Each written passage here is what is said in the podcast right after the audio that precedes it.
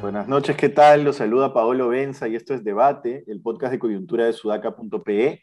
Como todas las noches estoy con David Rivera y Alexandra Ames para comentar las noticias más importantes del día y hoy viernes, que no suele haber tantas noticias políticas, tenemos una noticia política extraña que parece, no sé si chiste o anécdota, pero por lo menos por lo que hemos conocido de Guido Bellido, el Premier, no diríamos que es la primera persona que uno piensa que se le daría un reconocimiento por su trabajo por las mujeres. Bueno, según las asistentas a este reconocimiento que se le ha dado hoy, ha sido por su trabajo por las mujeres. El diploma que se le ha entregado y como lo han reportado todos los medios, en realidad dice que ha sido por su trabajo por todos y todas los peruanos y las peruanas, ¿no? Este, pero bueno, las asistentes insisten en que se trate de un reconocimiento por su trabajo por las mujeres. Yo no sé si esta era la forma de limpiar el escándalo tras las declaraciones de Patricia Chirinos. Y en este caso no es que voy a creerle a cabalidad y a ojos cerrados a Patricia Chirinos. Probablemente Patricia Chirinos tendrá intenciones políticas detrás de lo que dice, más allá de que sea cierto real. Pero una persona con una acusación de ese tipo, siendo tan fuerte el tema de la violencia contra la mujer, verbal, física, etcétera, siendo que vivimos en un país con serios problemas de violencia contra la mujer, eh, una persona con esa acusación, además de una congresista que tiene el respaldo de un asistente diciendo que estaban bromeando, etcétera, etcétera, etcétera, con todo el, contexto que hay, no debería recibir pues una condecoración y, venderla como una condecoración de, mm, por su a favor de las mujeres. No creo, creo que eh, en este caso, ah, no sé si, si han pensado en el gobierno que eso les va a limpiar o que eso les va a dar eh, cierto aire en el tema de género. Yo creería que no, creo que es un error.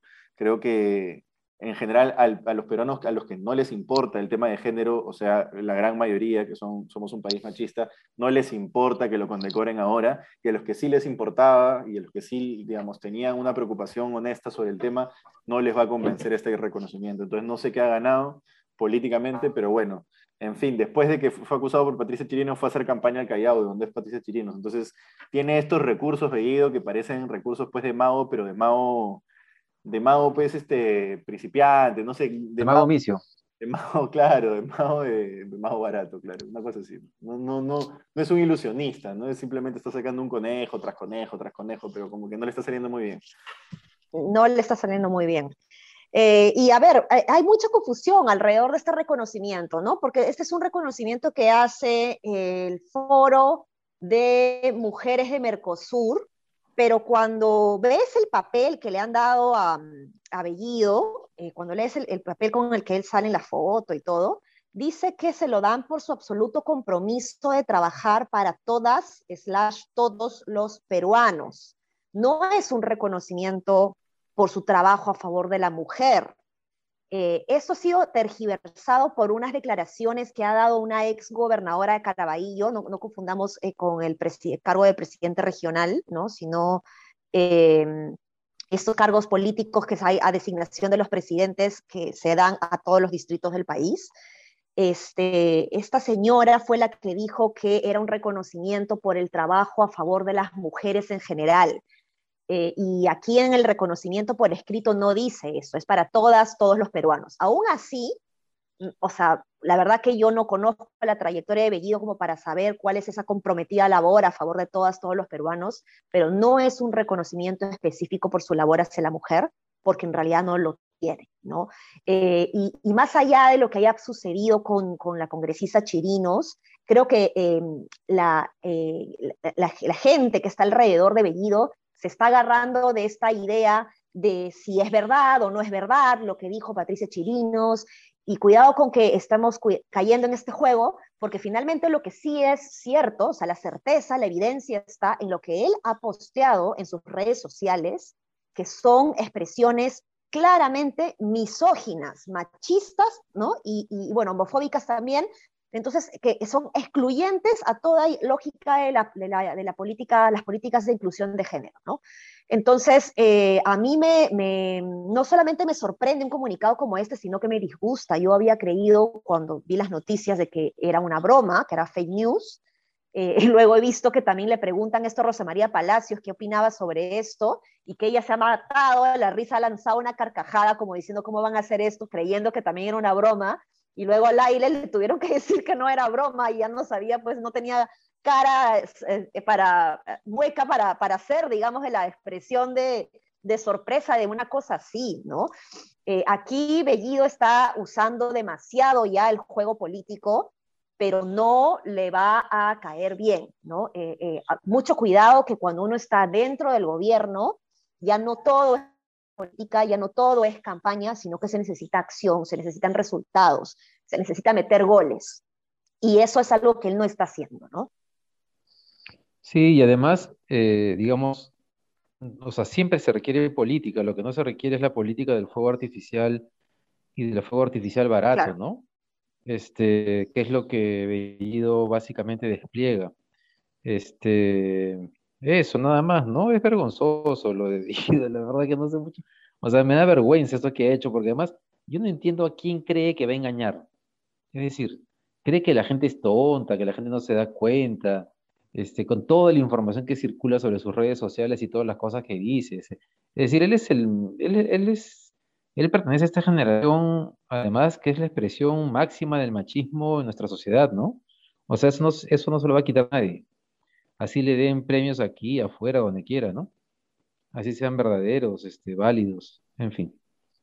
Y pues, Ahora, hay otra cosa interesante también a resaltar y es que el día de hoy ha salido un comunicado bien interesante de mujeres recontra Power, lo, lo, en la mañana, eh, mujeres diversas, de todo tipo, eh, de todo el territorio, del mundo académico, del de, mundo deportivo, cultural, artístico, em, político. Hay personas con ideologías políticas de, izquierda como Rocío Silva Santisteban, de la derecha, del libre mercado, como Claudia Cooper, Elena Coterno, Leoni Roca, digamos, ¿no? Entonces, es un comunicado, está Marisa Glave también, bastante diverso, hay, hay mujeres afroperuanas muy power, indígenas, eh, limeñas, entonces es, es, un comunicado realmente que a mí me ha dado gusto, porque son mujeres lideresas en su opinión, ¿no? Que, que, que están justamente reclamando un llamado a la atención sobre la necesidad de incluir políticas urgentes de lucha contra la violencia hacia la mujer, de incluir políticas de género dentro de las políticas públicas y particularmente en uno de los puntos le piden a Pedro Castillo que se pronuncie explícitamente al respecto, ¿no? Entonces, eh, esperemos que Pedro Castillo se pueda eh, pronunciar porque no sabemos nada de él, ¿no? Y por algo pues le han puesto la chapa de portasombrero, ¿no? Este, oye, una cosa que quería comentar como tema intermedio antes de pasar a la, a la encuesta es lo siguiente. Un reportero de Willax, Ronald Fu Aparicio, ha colgado un video en el cual em, eh, en el Congreso iban a entrevistar a Chabelita, la congresista, y Chabelita mira a los reporteros y dice, ¿usted es de Willax? Y, le dicen sí, y ella dice, no, Willax no, y se va, ¿no? Y no, no da las declaraciones que iba a dar, digamos. Y es un tema interesante porque es, eh, sí, sí da para discutir si es que eso es válido o no es válido. Finalmente es una persona que tiene la obligación como representante de los peruanos de responder a la prensa y la prensa pues lamentablemente está compuesta por Willax. Pero del otro lado tienes que Willax no necesariamente hace prensa, sino que hace otra cosa, ¿no? Una cosa que no se podría llamar periodismo. Entonces, ¿qué opinan? Ah? ¿Usted cree que está bien que, le, que, que, que lo deje plantado a un canal de televisión o a, una, a un, este, o a, una, a un noticiario solamente por el tipo de información que publica o, debería responderle. Yo personalmente, si estuviera en esa situación, le respondería o le respondería las preguntas, pero le respondería muy hostil. Pero no sé si eso sea ¿Es una conferencia de prensa o era una entrevista con Willax? No, era una conferencia, era una conferencia. Una y, conferencia y deja, todo, y deja todo el mundo plantado por, por, porque, porque Willax estaba presente. Sí. Sí, sí. Me parece más una torpeza política, ¿no? Porque, o sea, en general yo creo que cualquier funcionario público tiene el derecho a no darle la entrevista a Willax. Si yo fuese funcionario público, o sea, ni se me ocurriría ir a pisar a Willax, ni, ni, los invitaría a la conferencia de prensa, porque efectivamente no son periodismo, ¿no? Este, son cualquier otra cosa que no sabemos cómo, cómo llamarla. Pero es una torpeza política y convoques una conferencia de prensa que lleguen y que dejes la, la, conferencia de prensa sin atender porque llegó Willax. Es, absurdo, ¿no? Claro. O sea, digo, están todos los demás medios ahí que, que, están esperando para conocer lo que tú vas a decir, han ido por ti y de pronto los dejas plantados porque llega Willax, eso, no tiene ningún sentido. Y le das carne a Willax para que después te saquen toda la noche, ¿no? Y diciendo, no se están censurando. Es absurdo. No, y los otros medios también, o sea, es, una, es, es, eh, es un desaire a los demás medios también, ¿no? a todos los medios, no solamente a Willax, ¿no? Y los periodistas saben devolver esos desaires. sí, después se le, van, a ir encima, eso es verdad. Eso es verdad. Sobre todo en televisión. Sobre todo en televisión. Bueno, nada, último tema, último tema de este podcast de viernes es la encuesta de Datum. ¿no? Ha subido la aprobación de Pedro Castillo de 39 a 41%, son dos puntos. Ha subido también la desaprobación, más incluso de 41 a 46%, lo cual indica que hay más gente que se está definiendo políticamente respecto al nuevo gobierno, lo cual es normal, la gente todavía no se atreve a dar una opinión el primer mes. Ahora leía la columna de Ronald Cross en Sudaca que decía que efectivamente tanto PPK como Yanta, si mal no recuerdo, han subido, tuvieron ligeras subidas en su segundo mes de gobierno para después empezar a caer estrepitosamente sin, sin nada que lo atenúe y de hecho cayeron desde más alto, ¿no? Castillo caerá si es que cae desde más abajo. Eh, pero una cosa interesante es que en el sur tiene 58% de aprobación versus 32% de desaprobación. 58% de desaprobación es un montón, pero no si lo comparamos con las votaciones que Castillo tuvo en el sur en la segunda vuelta. Ahorita no tengo el número exacto, pero hubo zonas del sur donde Castillo arrasó donde Castillo literalmente, por, y de hecho, de, de, eso de hecho se quejaban los humoristas, ¿no? que había zonas donde en todo el centro de votación aparentemente Keiko tenía tres votos y Castillo todo lo demás. ¿no? Entonces, 58% me parece un número fuerte, un número que todavía muestra resiliencia, pero no me confiaría en que ese va a seguir siendo la, el, el bastión de Castillo todavía. En el centro tiene 55, Oriente 45, Norte 40 y Lima Callao 29 pero digamos, no despreciemos, aunque después dirán, no, esto es un análisis muy limeño, no despreciemos ese 29% que no solo es un tercio del país, que es un montón, 29% de aprobación en un tercio del país, sino que además suele ocurrir que cuando una tendencia política viene desde los medios, como yo creo que viene la desaprobación de Castillo, que es que todos los medios se le, han ido encima, este, principalmente, además, por supuesto, de su incapacidad para gobernar y para mostrarse como líder, pero cuando una aprobación viene de los medios, normalmente pasa primero por Lima, luego se va al norte, que es una zona bastante conectada con Lima, y luego se va al resto del país. No, no sé si es que podría ser que esté ocurriendo algo así, o si es que se va a mantener, yo creería que no se va a mantener como bastión el sur, pero ¿cómo lo ven? Yo creo que eh, eso está por decidirse. Este, a mí más bien me sorprende eh, que no siga cayendo, porque a diferencia de Humala, eh, es verdad que Humala tiene por ahí nomás al arranque el tema de Conga, ¿no? Pero también es cierto que los errores que ha cometido el gobierno de Castillo ha tenido un mes donde ha sido error tras error, tras error, tras error, y en temas críticos. De hecho, temas críticos que la gente en la encuesta también eh, manifiesta su, rechazo con el tema de, de ministros este, con esta, no sé cómo decirlo, filiación o simpatizantes de movimientos este, como Sendero Luminoso y que esperan cambios. Pero a pesar de todo, de que reconoce claramente esas variables, no es que no las reconozca, las identifica este, igual confía en Castillo y sobre todo en estas zonas del país donde tú dices, este, Paolo. Y efectivamente Humala, en sus dos primeros años de gobierno, hasta antes que comenzara la injerencia más visible de Nadine Heredia y el tema de las agendas, es cierto que él cae después de su segundo mes, pero él se mantiene en los dos primeros años entre 40 y 50% de aprobación, que es un nivel bastante alto para un país como el Perú y cuando comienza la injerencia de Nadine y las agendas se caen. Entonces yo creería, yo creería que si bien ese bolsón eh, de votos que tuvo Castillo en la segunda vuelta, que es el que lo está respaldando ahora, eh, no es seguro, sí creería que en términos de la expectativa de los vacadores, que esperaban que esto iba a ser corto, rápido, este, ¿no? Seis meses, un año, eh, tal, vez no, tal vez no sea así, tal vez en el mejor de esos escenarios para ellos eh, y tome más, más tiempo.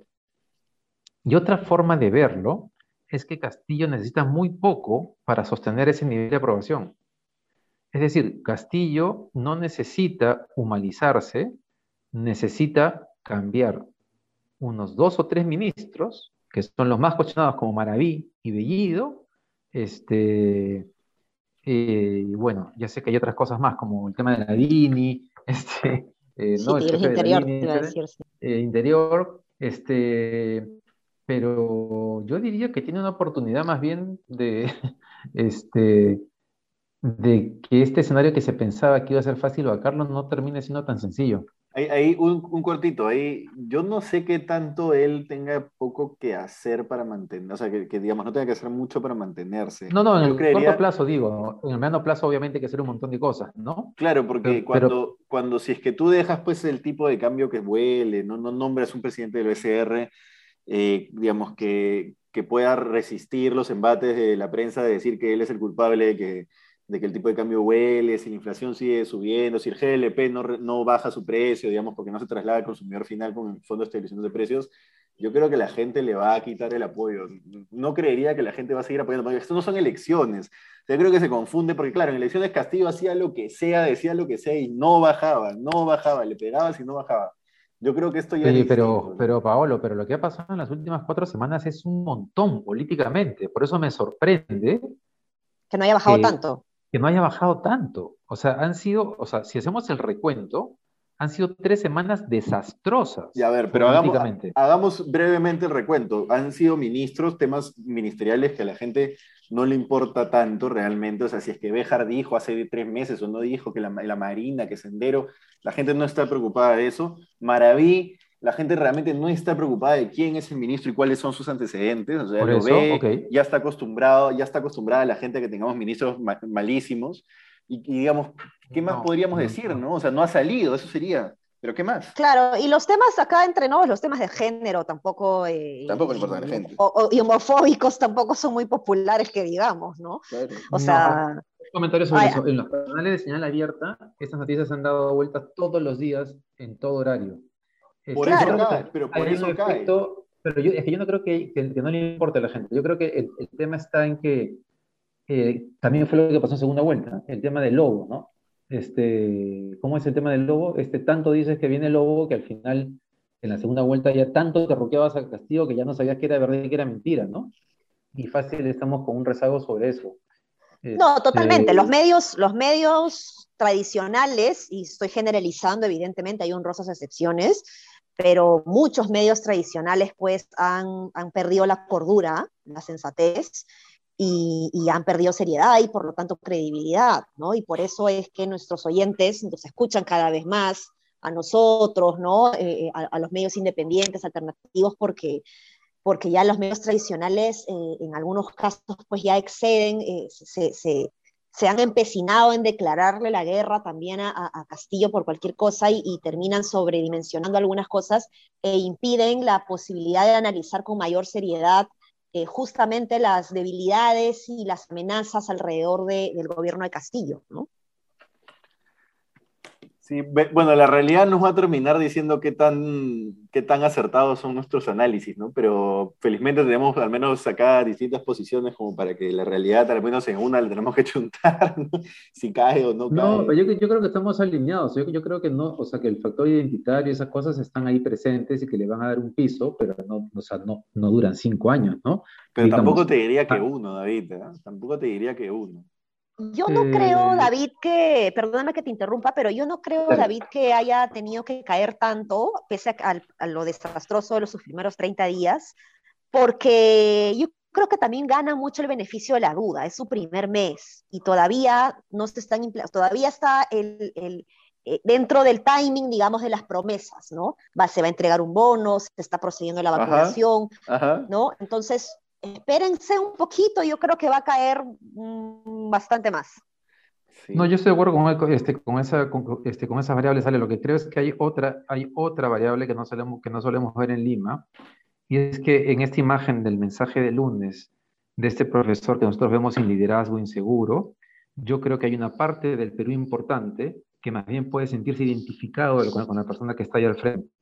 Y creo que ahí hay una variable que es muy difícil de cuantificar, y que lo puede sostener, no eternamente, pero sí un tiempo más de lo que los vacadores, ojo con lo que estoy diciendo desde el comienzo, ¿no? No es respecto a lo que uno espera, sino yo veo en gente de derecha que, o sea, la gente que pretendió desconocer los resultados de la segunda vuelta estaba clarísimo que se lo iban a vacar cuanto antes. Después hay gente de la derecha que no estaba de acuerdo con lo que estaba pasando este, y que dijo, ya hay que aceptar a Castillo. Ese sector de centro-derecha, ya a estas alturas comienza a decir, no, ya, tal vez la única salida sea vacar a, a, Castillo, ¿no? Y, en esa lógica hay la idea de que esto iba a ser sencillo.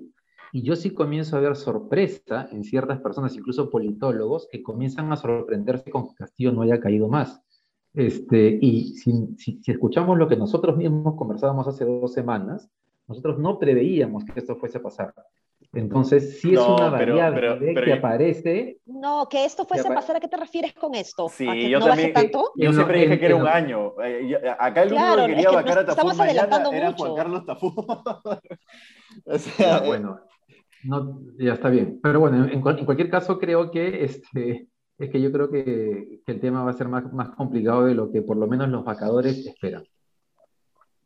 Mira, yo creo que los vacadores hoy, ahora, no son un cuerpo, eh, ¿cómo decirlo? No son un cuerpo, eh, un solo cuerpo, digamos, no, no, no son una sola entidad, ¿no? O sea, creo que puedes dividir ahí a tres partidos que son de derecha y nunca jamás van a estar con Castillo y tienes a Acción Popular, Alianza Progreso y Podemos. Ellos van a definir la, la vacancia y ellos son otro tipo de vacadores, ¿no? Creo que ellos nunca estuvieron claros si, si, es que lo iban a vacar al mes, a los dos meses. Creo que ellos están esperando y oliendo y viendo el, el terreno, digamos. No, no creo que ellos hayan entrado con la idea de vacarlo. Creo que Renovación avanza y, y Fuerza Popular sí. Y creo que eso es lo que les va a jugar en contra. Si, si, si, yo hoy quisiera que, que no, ¿ah? que por supuesto que no, pero si hoy, si, si, digamos, en el hipotético caso de que quisiera organizar una alianza para vacar a Castillo en el Congreso, hoy a los primeros que estaría trabajando serían a esos tres, a Podemos, Alianza para el Progreso y a, y Acción Popular, ¿no? Estaría ya por lo menos haciendo esos vínculos, esos nexos, viendo cómo acercarme a ellos, qué necesitan, qué quieren, qué demandan, cuáles son las cuotas de poder que han llegado a buscar, etcétera, ¿no? Eh, estoy leyendo en la República que ayer el, Pleno aprobó la conformación de una comisión que investigue el supuesto fraude electoral. No, solo estoy leyéndolo. sea, siguen con eso. Bueno, ese ha sido nuestro podcast de hoy. No se olviden de seguirnos en nuestras redes sociales, Facebook, Twitter, Instagram, YouTube, que está momentáneamente suspendido, pero ya vuelve la, la semana que viene, Spotify, SoundCloud. Patricia del Río haciendo entrevistas de lunes a viernes a las 9 de la mañana y de seguirnos a nosotros en este podcast y comentarnos de qué quieren que hablemos. Ayer nos han comentado que los audios están un poco desnivelados, vamos a ver eso para que no estén más desnivelados. Y eh, nos vemos el lunes, hasta el lunes, buen fin de semana. Buen fin de semana. chao. chao.